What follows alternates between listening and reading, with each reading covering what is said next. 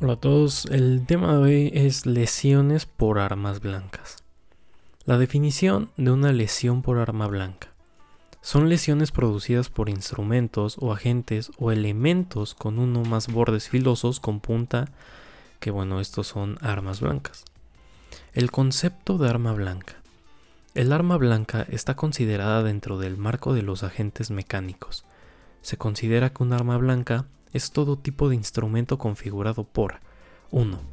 Una hoja o cuerpo de metal. 2. Una punta. 3. Filo o bordes con escaso filo. 4. Mango o empuñadura del mismo o otro material. Algunos ejemplos de arma blanca pueden ser cuchillos, navajas, hojas de afeitar, vidrios, latas, metales, machetes.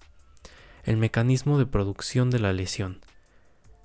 Acción de sección de tejidos de forma oblicua.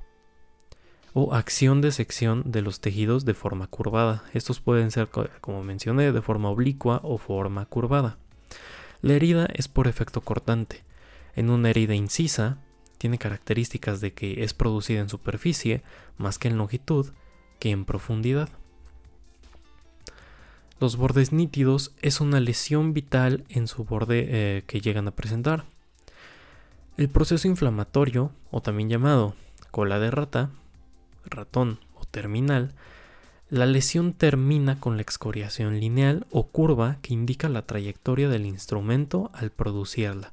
Este siempre nos va a indicar la trayectoria. La clasificación de las heridas por instrumento cortante por el daño que produce. Pueden ser heridas lineales, heridas de colgajo o heridas de mutilación. Heridas por instrumento cortante de forma lineal. Son las más simples. Se producen por una acción de filo de forma perpendicular a la piel.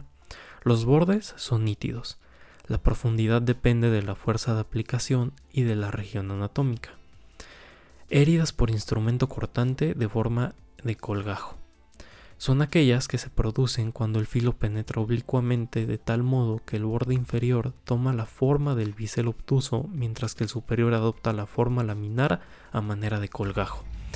Herida por instrumento colgante, mutilante. El filo del arma daña una parte saliente como, la, como, como podría ser los dedos, la punta de la nariz, el pabellón auricular, los pezones, o pueden ser genitales masculinos, que esto también es, eh, se le conoce como emasculación. Heridas incisas atípicas pueden ser rosaduras o erosiones y se originan cuando el instrumento solo roza la superficie de la piel. En puente o zigzag se presenta cuando la zona de la piel tiende a formar arrugas. Esto normalmente se da en lo que son párpados o escroto. Irregulaciones de difícil diagnóstico se debe tener poco filo en el instrumento. Estudio morfológico de la lesión nos va a permitir ubicar la posición de la víctima y el autor, la posición de la mano y la trayectoria realizada en manipulación del instrumento utilizado, las lesiones por maniobra de defensa. Si las lesiones por instrumento cortante se encuentran en dedos, manos, antebrazos o brazos, se puede definir que ésta tiene una lesión en maniobra de defensa del individuo. Heridas por instrumento cortante suicida. Se encuentran en maniobras suicidas ya que, ya que son determinantes o tentativas. Se observa generalmente en muñecas y pliegues de los codos, en la cara anterior del antebrazo y cuello.